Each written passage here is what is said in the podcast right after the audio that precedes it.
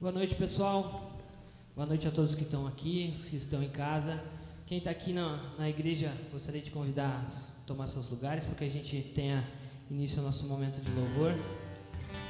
Então, a primeira música que a gente vai tocar aqui, para as crianças que estão em casa, quiserem pular, fazer muita bagunça aí, fiquem à vontade.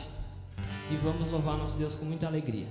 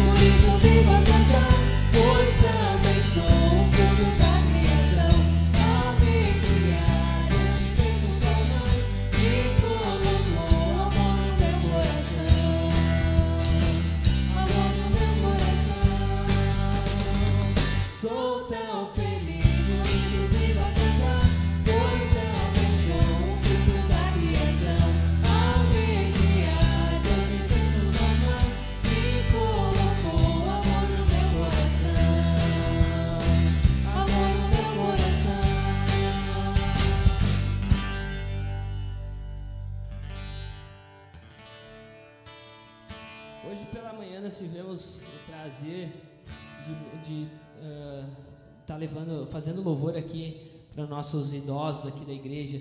Foi um momento muito legal de, de ver a alegria no rosto deles, de poder estar aqui novamente depois de alguns meses, né? Muitos deles a gente sabe que, que, que até choraram com, com o convite do pro culto de hoje de manhã. E a gente se sente realmente muito honrado e, e feliz de ver que pessoas que muitas vezes a gente não dá muita, muita bola uh, ainda buscam a Deus até a sua velhice, digamos assim, até os últimos momentos da sua vida. E isso é um momento, uma forma de inspirar cada um de nós, né? Que a gente continue buscando a nosso Senhor até o final das nossas vidas. Então, eu gostaria de convidar vocês até louvando a Deus aqui nessas músicas que foram as mesmas que a gente tocou hoje de manhã para eles. E Deus tocou muito meu coração. Eu, eu voltei para casa refletindo sobre a minha vida com Deus e como a gente pode melhorar a cada dia. Então, que a gente possa estar agora uh, realmente louvando de todo o coração, entregando esse momento a Ele.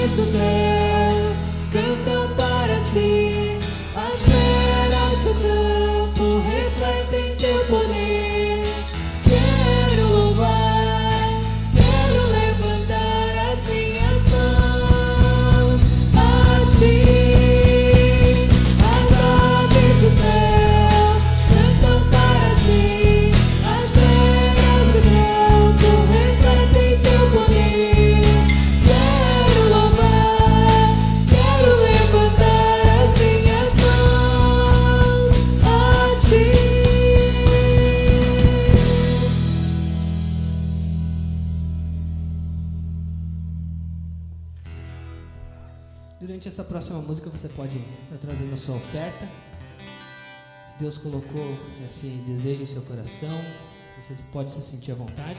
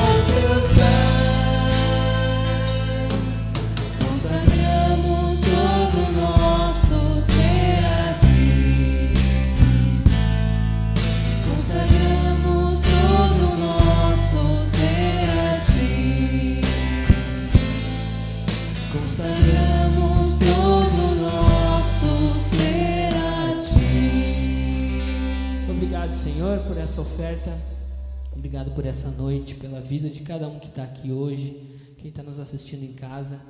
Continua conduzindo essa noite e que a gente possa sair daqui transformados e que a tua palavra realmente toque os nossos corações. Em teu nome, amém.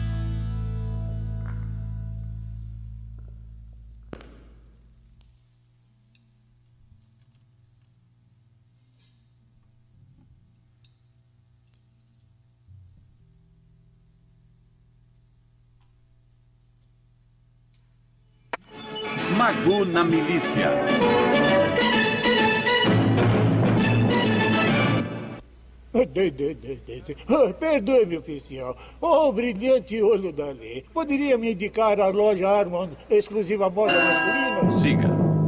Ah, sim, sim, obrigado, oficial. Darei boas referências suas ao chefe, um amigo pessoal meu. Forças Oh, Armadas, aí escritório está. de recrutamento. Loja Armand.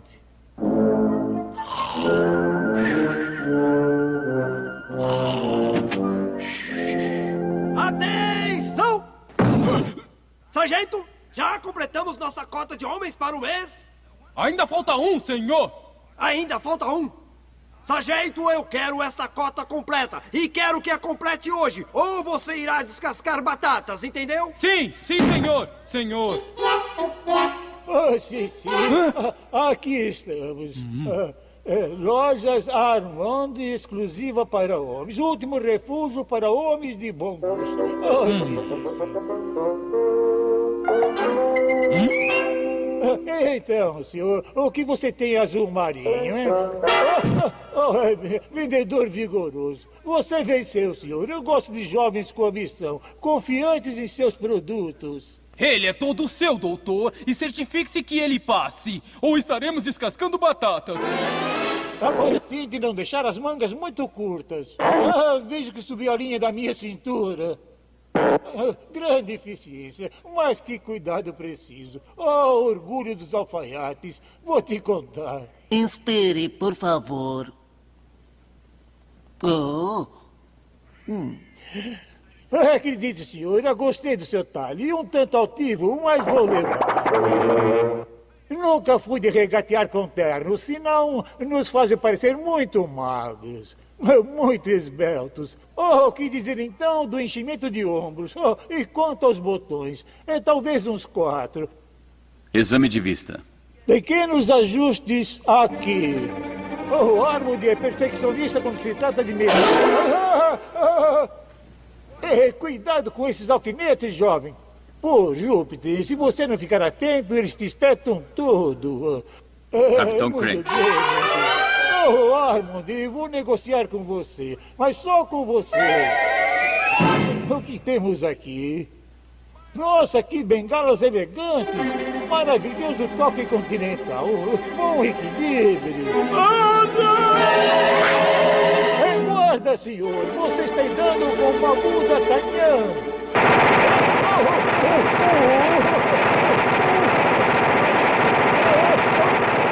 Boa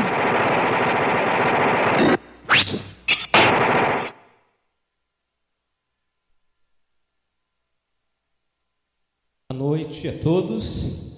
Quem é que lembra desse desenho animado aí? Levanta a mão. Ah, muito bem. Tem alguma turma mais nova que não faz ideia aqui que é o Mr. Magoo, né?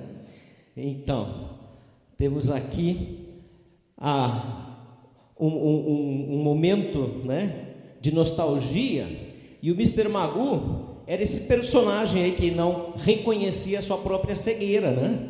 Era um homem que se metia em muita confusão, porque afinal de contas, né, ele não admitia que precisava de óculos, ele precisava enxergar melhor, né? Nós queremos ver uma história hoje à noite dos evangelhos de um cego bem diferente do Mr. Magoo. E nós vamos ver que nós podemos aprender muito com ele e com a sua fé. Mas antes de lermos o texto, que já está aí apresentado em Marcos 10, 46 a 52, eu quero convidar para que nós façamos uma oração. Vamos orar. Senhor nosso Deus, muito obrigado por essa noite, obrigado porque nós podemos estar aqui na tua presença, reunidos com o propósito de te adorar, de te louvar e de te bendizer. Afinal de contas, isso é o culto. Nós só podemos prestar culto ao Senhor porque somente o Senhor é digno. E assim pedimos também que o teu Espírito Santo fale com as nossas vidas, para que nós possamos sair daqui realmente transformados, realmente motivados a sermos seguidores do nosso bom mestre. Assim nós oramos e entregamos tudo em tuas mãos para a honra e glória de Jesus. Amém. Vamos ler o texto, se você quiser também acompanhar aqui, ele vai estar sendo é, transmitido também na live, você pode acompanhar de casa.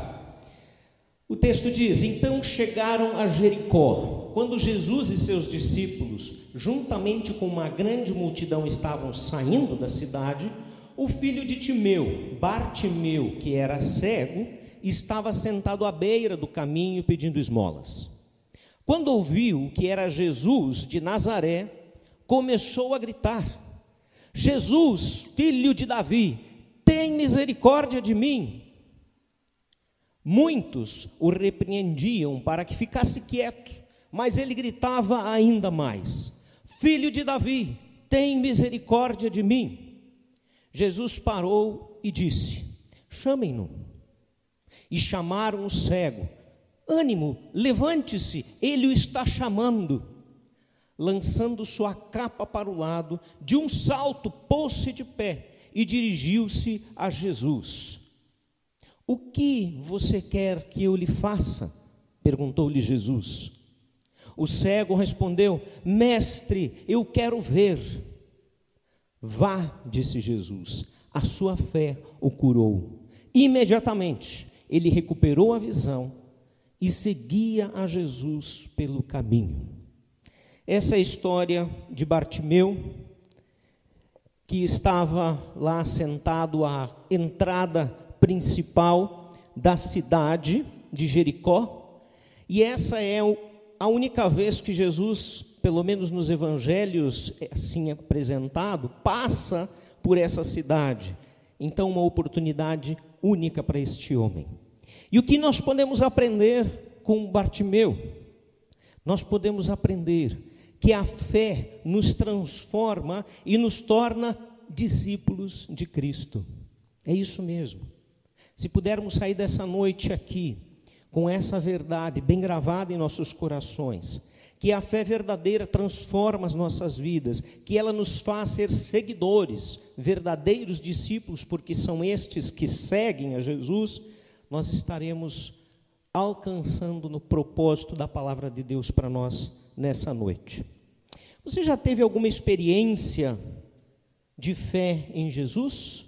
Eu acredito que muitos, ou talvez a maioria de nós, já já tenha tido uma experiência pessoal, um conhecimento daquele que é o salvador de sua vida. Essa experiência tem o transformado de fato e de que maneira você passou a seguir Jesus de perto a partir desta experiência com ele? São questões que nós queremos refletir, pensar durante o momento e o tempo que estamos aqui estudando esse texto. E na história de Bartimeu, uh, nós temos aqui três características da fé em Cristo que este homem demonstrou. Características essas que nós devemos imitar, que nós devemos seguir, porque valem a pena porque fazem toda a diferença e por isso que estão na palavra. E a primeira delas é a fé que vê além do óbvio. Eu creio que todos nós sabemos o que é o óbvio. O óbvio é aquilo que está diante de nós, que é, é visível, que é notado, que se sabe claramente. Mas a fé de Bartimeu foi muito além do óbvio, e assim somos chamados também para viver desta maneira. No versículo 46, nós somos informados que Bartimeu, como a grande maioria de aleijados, deficientes, doentes e, e, e pessoas uh, de pouco recurso, mendigos, estava num lugar onde normalmente essas pessoas se encontravam, num lugar de grande fluxo. Então, nas entradas principais das cidades, sejam elas, seja ela qual for, né? neste caso é Jericó, e também nos templo, no templo e nas sinagogas, né, nos lugares de tráfico, tráfego uh, normal, onde todos podiam estar, né, porque alguns lugares do templo, também nas sinagogas, eram restritos, mas nos lugares públicos, ali então se faziam presente estas pessoas. E Bartimeu era um desses, que se encontrava ali no acesso principal à cidade de Jericó, fazendo o que pessoas como ele faziam: pediam esmolas para sobreviver. Ao saber da presença de Jesus, Bartimeu, ele imediatamente se alvoroça. Jesus diz o texto que ele já estava em Jericó e estavam saindo. E quando ele saía, você pode imaginar que assim é dito em todos os evangelhos, ele sempre estava cercado de muitas pessoas que queriam cura, que queriam milagres, que queriam, enfim, soluções para os problemas da sua vida. E isso trazia um alvoroço. Pessoas queriam tocar em Jesus, pessoas queriam falar com ele. Mas nós somos informados que quando ele toma conhecimento que o alvoroço que está acontecendo ali é por causa de Jesus, o chamado Jesus de Nazaré, ele imediatamente fica inquieto e começa a exclamar em alta voz, diz o texto. Então veja, não estava um ambiente tranquilo e calmo e quieto, como aqui nós temos um ambiente onde um fala apenas, mas era um, um alvoroço. Mas o texto diz que ele gritou tão alto que ele começou a ser percebido. E ele dizia: Jesus, filho de Davi, tem misericórdia de mim. O autor é, das meditações é o do Evangelho de Marcos, um livrinho novo escrito em 1879, no qual eu tenho feito minhas devocionais e aqui eu tenho tirado várias informações para o nosso estudo. Uh, Riley, ele foi o primeiro bispo de Liverpool, na Inglaterra. Eu já fiz outras mensagens também uh, me referindo a essa, a essa leitura. Né? E ele escreveu e disse o seguinte: Bartimeu era fisicamente cego, mas não era em sua alma. Os olhos do seu entendimento estavam bem abertos. Ele via coisas que Anás e Caifás, como também inúmeros escribas, eruditos e fariseus jamais viram. Vamos só explicar e entender quem é Anás e Caifás. Caifás era o atual sumo sacerdote, que inclusive condenou Jesus à morte de cruz. Anás era o antecessor dele, né? mas os, os sumos sacerdotes, mesmo quando deixavam o cargo, enquanto vivos, tinham o mesmo status de sumo sacerdote. Por isso que a Bíblia vai se referir aos dois como sumos sacerdotes. E aqui Riley está dizendo exatamente que nem mesmo o mais alto posto religioso, os fariseus, os escribas, que eram os especialistas da lei, do, da, das escrituras do Antigo Testamento, jamais viram o que esse homem, Bartimeu, cego, enxergou em Jesus. Todo judeu sabia o que essa frase significava: filho de Davi. Todo judeu sabia. Esperava-se que o Messias anunciado fosse descendente do rei, do rei Davi, como nós vimos em muitas afirmativas no Antigo Testamento. E nós, eu quero trazer aqui uma afirmativa que está no Evangelho de João, onde as pessoas, João capítulo 7, 42, fizeram uma pergunta a respeito de Jesus confusas, não entendendo por que ele estava sendo considerado Messias, afinal de contas, diz o texto, a Escritura não diz que o Cristo virá da descendência de Davi, da cidade de Belém, onde viveu Davi? Jesus estava sendo anunciado como o Messias. E essas pessoas disseram: Mas como pode ele ser o Messias? Não é ele Jesus de Nazaré.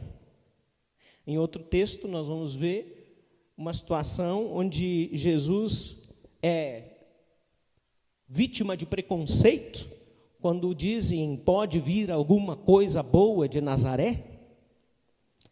Por quê? Porque Nazaré era um lugar não muito atraente e era um lugar onde haviam muitos problemas. E, afinal de contas, o Messias deveria vir da cidade de Belém, a cidade do rei Davi, sendo descendente do rei Davi. Então, como é que Jesus, o Nazareno, poderia ser de lá? Onde foi mesmo que Jesus nasceu? Em Belém.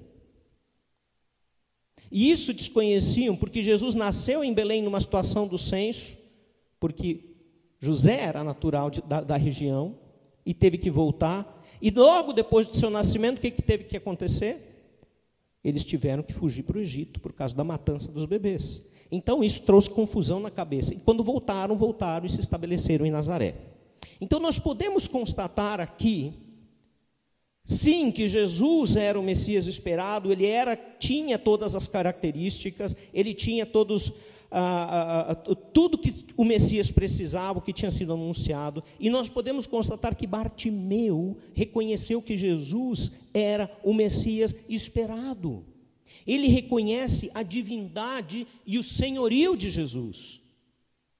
É isso que ele reconhece quando ele entende que Jesus é o Messias. Veja, apesar de que o Messias e todo judeu esperava o Messias pelo motivo errado naquele período, né? um, um, Messias resgatador do império e do, da opressão romana, e não um Salvador eterno, mesmo assim, que a compreensão não fosse totalmente correta, ele identificou em Jesus o Messias. Veja, Bartimeu, ele não havia tido o privilégio de ver nenhum dos grandes milagres de Jesus, porque sua condição física não permitia. Primeiro, porque era cego. Segundo, como cego, ele não viajava. Não haviam as facilidades de hoje. Ele então morava em Jericó e permanecia em Jericó, não podia sair dali. E sendo esta a primeira vez que Jesus vem ou vai a Jericó, chega à cidade, ele não tinha tido esse privilégio. Mas como é que ele sabe? Como ele sabe? Ele sabe porque ele ouviu sobre as poderosas obras de Jesus. Bartimeu ouviu sobre o que se falava em todas as localidades a respeito de Jesus de Nazaré, que fazia grandes coisas, grandes milagres, grandes obras em nome de Deus. E assim ele passa a crer, conforme o autor aos Hebreus deixa bem claro o que significa fé quando ele a descreve em Hebreus 11, 1. Ele diz, talvez muitos de nós aqui saibamos de cor esse texto, Ora, a fé é a certeza de coisas que se esperam, a convicção de fatos que se não veem. A NVI, a nova a versão internacional, ela vai dizer uh, colocar, ora, a fé é a certeza de coisas que se esperam, a prova de fatos que não, não vemos. Ou seja, eu não preciso de mais nenhuma outra prova. A fé é a prova. A fé é o suficiente. E assim como Bartimeu, também a nós não nos é permitido contemplar a Cristo de forma visível, física, Ninguém de nós pôde vê-lo. Você precisa de provas para crer? Qual é a nossa prova? Segundo a definição de fé, a nossa prova é aquilo que nós ouvimos através da Sua palavra.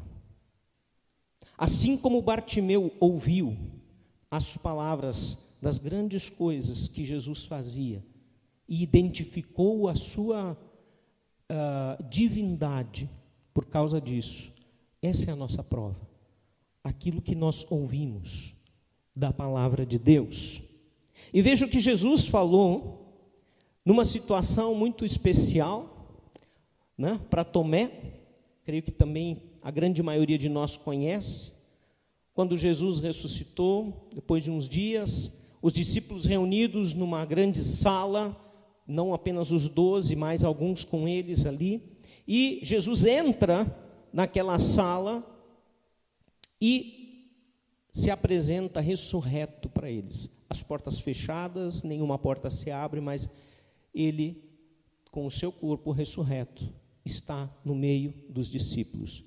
Quando Tomé volta, Jesus já não estava mais lá com eles, os discípulos eufóricos contam para Tomé: Tomé, o Mestre estava aqui, ele ressuscitou, ele está vivo. E aí nós sabemos claramente aquela velha frasezinha que já se tornou um jargão entre nós, né? e que todos conhecem: eu só creio se eu ver. Eu só acredito se eu puder ver. Né? Quero ver para crer. Quero ver para crer. E aí Jesus volta entre eles. Quando Tomé está presente, diz: Tomé, se dirige imediatamente a ele: Aqui estou eu. Por que você não creu? Toca nas minhas chagas, nas minhas feridas. Sim, sou eu. E o texto vai nos dizer que Tomé não precisou tocar. Imediatamente ele se prostrou diante do Senhor e o adorou. E em seguida Jesus falou para Tomé o seguinte: agora você pode acompanhar em João 20, versículo 29, onde ele diz assim: Então Jesus lhe disse: Porque me viu, você creu? Felizes os que não viram e creram. Que você precisa para crer em Jesus como seu Senhor? O que você precisa para aceitar a Jesus como seu Salvador? Para reconhecer que Ele é o Deus vivo, verdadeiro, que ressuscitou? O que você precisa? O que nós temos é a palavra inerrante, que tem toda a verdade a respeito do Filho de Deus. Nós não precisamos de prova alguma.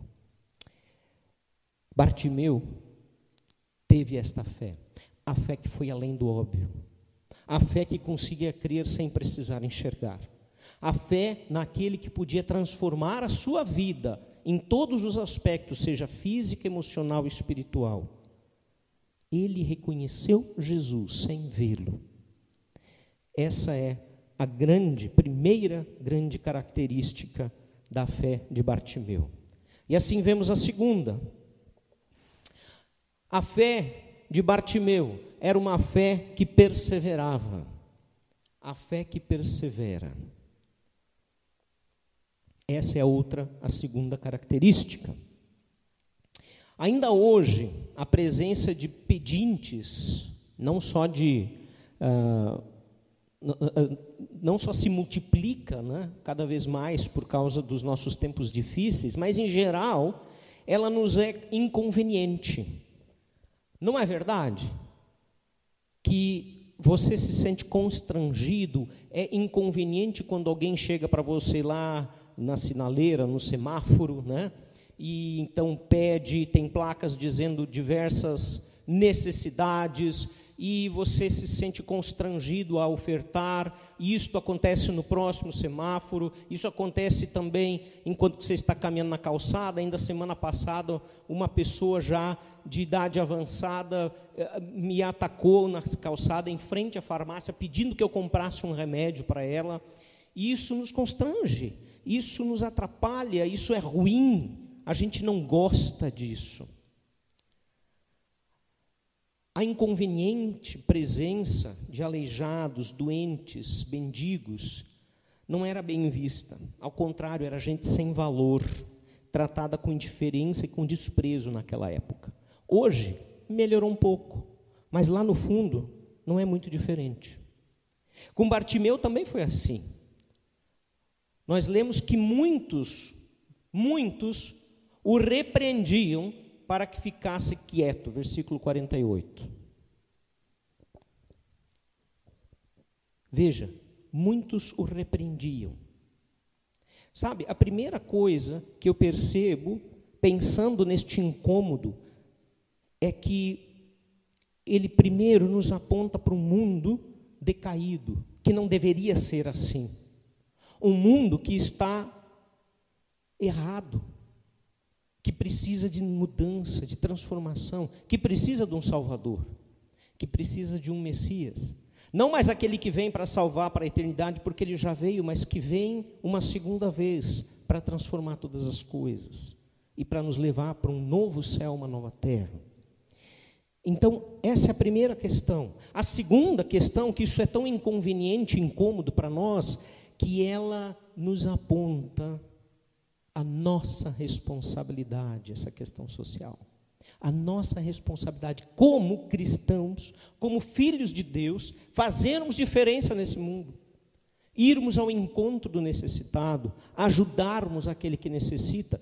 E muitas vezes vão ser enganados, é verdade. A pessoa vai contar uma mentira e vai usar o dinheiro de forma errada, ou o produto que ela recebeu da gente, mas essa não é a nossa responsabilidade. E aqui eu quero fazer um parêntese.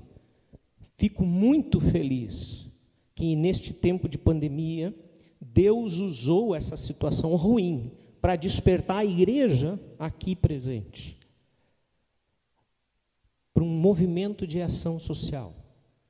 Algo que foi totalmente natural, guiado pelo Espírito. Não foi a liderança da igreja que organizou, não fui eu que chamei as pessoas para fazerem.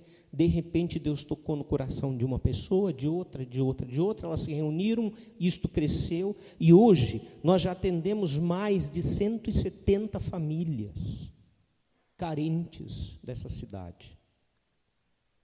E todas as terças-feiras essas pessoas se reúnem, novas pessoas se acrescentam a esse movimento, e com que propósito? Amar como Jesus amou. Eu sei que parece pouco o que a gente faz, mas é o pouco que nós podemos fazer e que Deus está fazendo através de nós. Isso é motivo de alegria. Então, quando a inconveniência da pobreza, da miséria, da doença nos assalta, é porque somos, estamos sendo chamados para fazer diferença. Mas, normalmente, as pessoas reagem com indiferença, com desculpas, fica quieto, e é o que aconteceu com Bartimeu. Haviam barreiras socioculturais, barreiras físicas para ele, a cegueira, não é? Mas ele não se deixou desanimar ao saber que aquele que poderia livrá-lo da sua limitação estava a seu alcance. E aí Marcos relata que, mesmo ele tendo sido repreendido, Marcos diz, no versículo 48 ainda. Mas ele gritava ainda mais: Filho de Davi, tem misericórdia de mim. Ele não queria saber se foi mandado ficar quieto.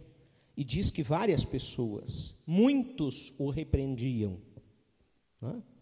Ele não deu ouvidos. A única coisa que ele queria era chegar perto de Jesus para ter uma chance.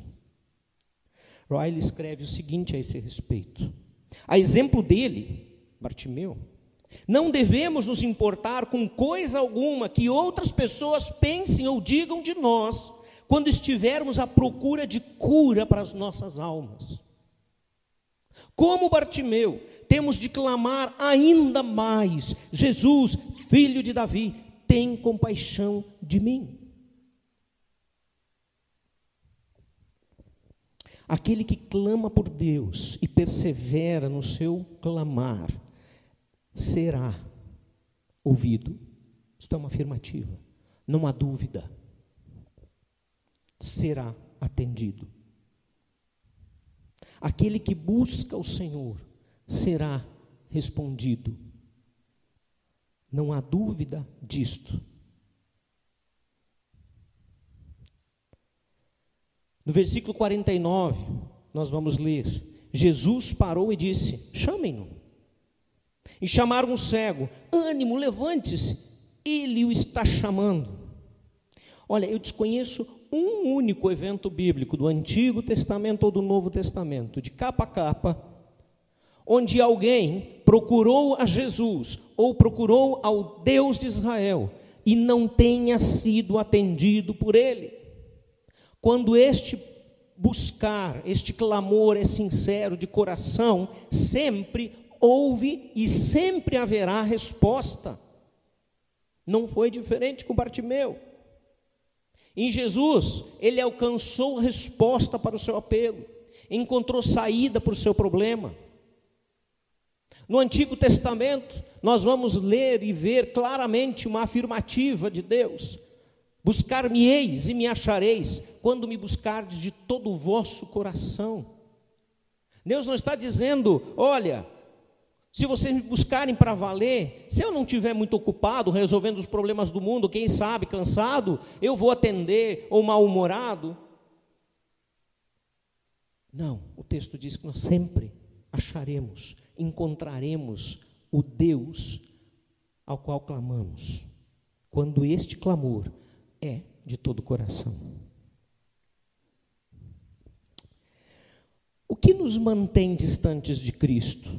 Você já pensou isso em relação à sua vida com Deus? De modo geral, algo que acontece com todo ser humano. A nossa deplorável condição de pecadores é o que normalmente nos mantém distantes de Cristo. Quando o ser humano finalmente se dá conta da sua própria miséria sem Deus, ele passa a exclamar como Davi exclamou no seu pecado, quando ele depois é confrontado e percebe o tamanho do erro, diz: Sei que sou pecador desde que nasci, sim, desde que me concebeu minha mãe, eu nasci com natureza pecaminosa. Salmo 51, 5. Quando nós reconhecemos a nossa miserável condição de pecadores, nós vamos gritar e clamar como Isaías, quando tem a visão do grande Deus. Então gritei: Ai de mim, estou perdido, pois sou um homem de lábios impuros e vivo no meio de um povo de lábios impuros, e os meus olhos viram o Rei, o Senhor dos exércitos. Isaías 6, versículo 5. Quando nós entendemos a nossa situação real, ainda que convertidos a Jesus, ainda que alcançados pela graça, como Paulo era neste momento que ele exclama em Romanos 7, 24 e 25: Miserável homem que sou, quem me livrará do corpo sujeito a essa morte? Graças a Deus por Jesus Cristo, nosso Senhor. Bartimeu tinha plena consciência da sua miserável situação. Bartimeu tinha plena consciência da divindade, da soberania do Jesus, filho de Davi, que estava passando por ali e ele não podia perder essa oportunidade. Sabe, eu não sei, talvez Jesus esteja passando na tua vida hoje, de alguma maneira. Talvez o Espírito Santo esteja falando para você hoje, você que está em casa ou que você está aqui. E se ele estiver falando ao seu coração, você vai ouvir, você vai entender. Talvez seja esta oportunidade única, porque nós não sabemos o dia de amanhã. Bartimeu não quis perder essa oportunidade. E você é convidado também a olhar para dentro de si ouvir a voz de Deus para responder aquilo que Deus está chamando no seu coração. E aí vamos para a nossa última característica da fé de Bartimeu, que transformou a sua vida e agora torna ele num seguidor, num discípulo. É a fé que experimenta o Deus verdadeiro e que segue este Deus. Nós vamos ver isso a partir do verso 50. Bartimeu, ao ser informado que Jesus o chamava, ele não hesitou. Imediatamente jogou a sua capa para um lado, levantou-se depressa e foi até o lugar onde Jesus estava. Na versão que eu li no início da nossa mensagem, diz que ele, num pulo, num salto, se pôs de pé. Ele era cego, mas não tinha problema de coluna. Imediatamente, Jesus está te chamando, venha, tenha bom ânimo, coragem. E ele larga a sua capa para qualquer lugar, porque uma vez cego, sentado à beira do caminho, provavelmente essa capa estava sob seu colo. E ele joga para o lado e sai em direção a Jesus. Que maravilha! O cego que ansiava tornar a ver, sabendo que havia sido chamado por aquele que podia cumprir seu anseio, ele se desvencilha de tudo que estava atrapalhando ele. E foi depressa atender o chamado do Messias. Depressa. Sabe, isso me lembra de outro texto do autor de Hebreus, que segue ao capítulo 11, quando fala da fé, o primeiro versículo, nós lemos, o autor de Hebreus, ele define a fé, e ele então passa a dar vários exemplos de homens pessoas da Bíblia, mulheres, que foram exemplos de fé durante toda a história da humanidade. E ao final, então, entrando no capítulo 12, no versículo 1, ele vai dizer: Olha, tendo tão grande nuvem de testemunhas, Hebreus 12, 1, ele diz: livremos-nos de tudo que nos atrapalha e do pecado que nos envolve e corramos com perseverança a corrida que nos é proposta. Sabe, outras distrações em si, que não são necessariamente pecados, como roubar, matar, o adultério, enfim, a mentira, podem também ser barreiras impedindo o nosso crescimento espiritual e até mesmo a nossa salvação eterna. Podem nos manter longe de Deus. E aqui, Hebreus está nos dizendo: livremos-nos sim do pecado, mas também de tudo que nos atrapalha para correr a corrida que nós precisamos. Bartimeu jogou a capa. Bartimeu se desvencilhou. Agora eu fui chamado, é a minha oportunidade, é a minha vez. Coisas boas, como talvez o trabalho, em excesso, deixa de ser bom, passa a ser um problema e pode atrapalhar a tua vida com Deus. Os ministérios que você desenvolve na sua igreja, na sua célula, se forem para o seu orgulho apenas, vão ser problema vão ser algo que vão trazer, vai trazer dificuldade para você alcançar o Senhor. Dons, talentos que Deus dá, que são coisas boas, mas que você pode estar usando com orgulho, com ganância até.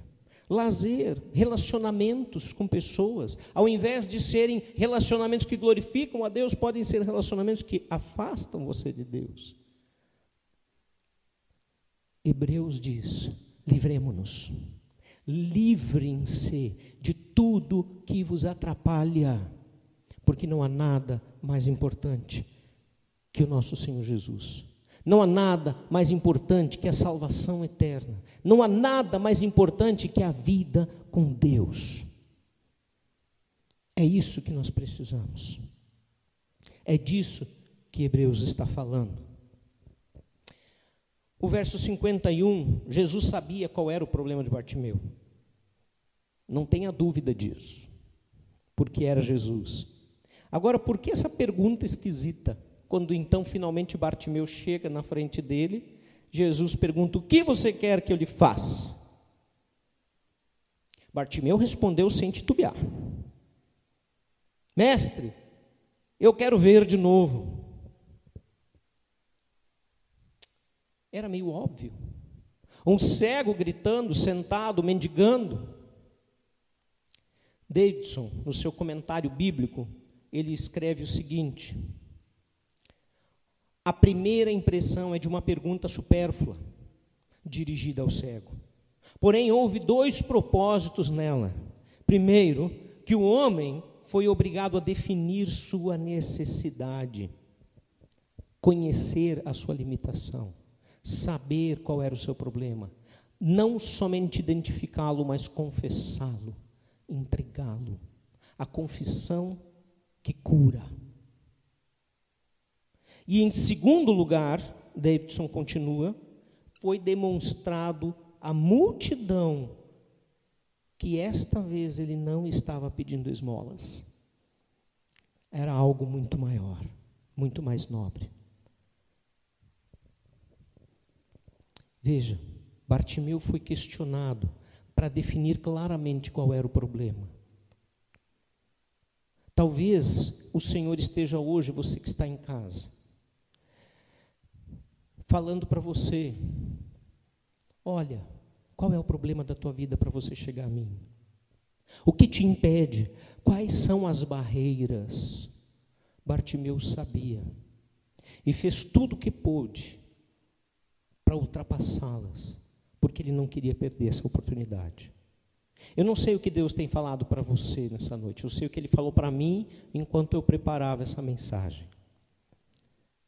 Mas com certeza é algo que tem o propósito de trazer transformação nas nossas vidas. Porque a fé faz isso, ela deve trazer transformação. E quando não traz transformação, nós temos um grande problema aí. Provavelmente é uma fé fingida ou falsa, uma fé errada, porque a verdadeira traz transformação e nos torna discípulos. O versículo 52 diz assim: Então Jesus lhe disse: Vai, a tua fé te salvou. Na outra versão que eu li diz: te curou. E algumas versões variam entre salvou e curou. E a continuação do versículo: e imediatamente tornou a ver e seguia a Jesus estrada fora. Esse relato é finalizado com dois aspectos importantíssimos que nós precisamos observar. Não é simplesmente a cura física e pronto. É mais do que isso que está sendo relatado aqui. E o primeiro aspecto foi que o pedido de Bartimeu foi atendido muito além do âmbito físico. Ele pediu para enxergar, mas Jesus disse muito mais, sem tocá-lo, sem usar a mistura de saliva com terra que ele usou no cego de nascença, lembra? Lá de João capítulo 9, versículo 6. Quando os discípulos perguntaram para Jesus: Olha, foi ele ou seu pai que pecou? Seus pais que pecaram? E Jesus disse: Nenhum nem outro. Foi para que a glória, a cegueira foi para que a glória de Deus fosse manifesta. E Jesus não toca nele. Com apenas a palavra poderosa, ele diz: Vá, você está curado. Vá, a tua fé te salvou. E imediatamente ele torna a ver. Essa é a fé de Hebreus 11, 1. Que não precisa de provas, que não precisa de atestado de milagres. Quantos milagres o Senhor já fez? O Senhor cura mesmo? Ele não chegou assim. Ele logo perguntou, logo que Jesus pergunta, ele responde: Eu só quero ver Jesus. E eu sei que eu estou pedindo para a pessoa certa, eu só quero enxergar porque eu creio, eu tenho certeza que o Senhor é o Messias, o filho de Davi, o Cordeiro de Deus, que veio tirar o pecado do mundo. Responde: então tá, por causa da tua fé, tu não só passa a ver, mas tu está salvo porque tu reconheceu o verdadeiro, o Filho de Deus. Mas aqui há um fator a mais. Não houve apenas essa cura física, houve a salvação, a salvação eterna. Que fantástico. O segundo aspecto que nós não podemos deixar de relatar e tratar neste último versículo do nosso texto, deste desfecho, é o seguinte: a frase de Jesus para Bartimeu foi: Vai, a tua fé te salvou. Vai para onde? Jesus cura Bartimeu e o dispensa, e o libera. Ele não diz, como em outras situações, agora não peques mais, tu vem e siga-me. Ele diz: vai, a tua fé te salvou. Pode ir embora, tu estás curado e salvo, pode ir para casa. Foi isso que ah, Bartimeu fez? Não. O texto continua dizendo: imediatamente ele recuperou a visão e seguia a Jesus pelo caminho. E aí nós vamos ver o paralelo de Lucas, no capítulo 18, 43, Lucas acrescenta algo a mais nesse texto nesta mesma situação com Bartimeu, apesar de não dizer o nome dele, mas é a mesma situação. E seguia a Jesus, glorificando a Deus. Seguia glorificando a Deus, não apenas seguia caminho afora, seguia glorificando a Deus. E sabe o que mais está escrito? Quando todo o povo viu isso, deu louvores a Deus. um cego, um mendigo, alguém que não prestava para nada, que não tinha valor para a sociedade, é transformado, se torna um homem feliz, num homem agora que pode ver, que pode agir, que pode testemunhar daquilo que Deus fez, curado e é um seguidor daquele que é o Salvador do mundo. Louvores sejam dados a Deus.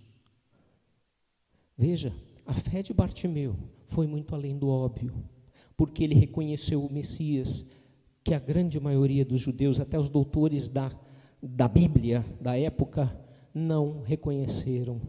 A fé de Bartimeu foi uma fé perseverante, que lutou apesar das barreiras socioculturais e físicas da cegueira para chegar até Jesus e alcançar a cura que ele precisava, e a fé de Bartimeu tornou ele num homem fiel a esse Deus, seguidor de Jesus, um verdadeiro cristão.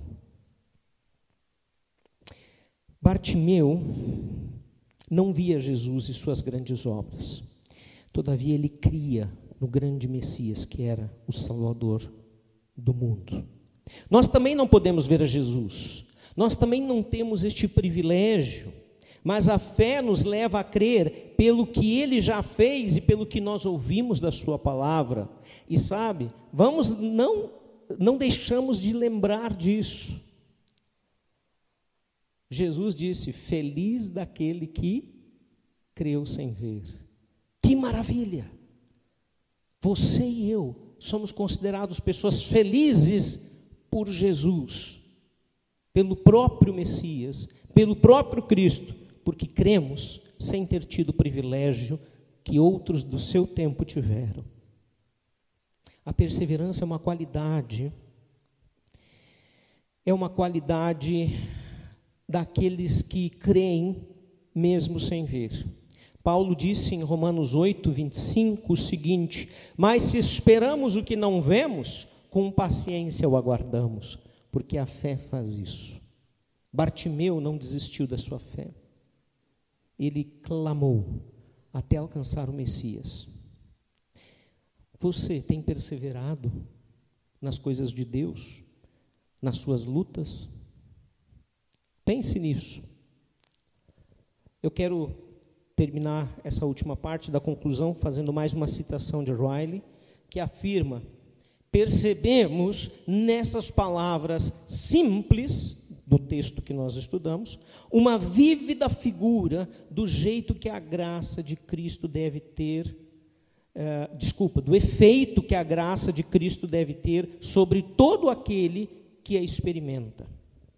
Ela deve fazer dele um seguidor de Cristo nesta vida, atraindo de forma poderosa ao caminho da santidade. A graça, quando é verdadeiramente experimentada, leva um homem a pensar diariamente, assim como Salmo 116, 12 nos diz: que darei ao Senhor por todos os seus benefícios para comigo? A graça que não transforma, a graça que não nos torna verdadeiros discípulos que fazem a vontade do seu Senhor, que o seguem, é a graça barata, não é verdadeira, não salva, não cura e não traz transformação na sua vida. E pior, é uma graça enganadora, porque ela, o seu fim, dá em perdição.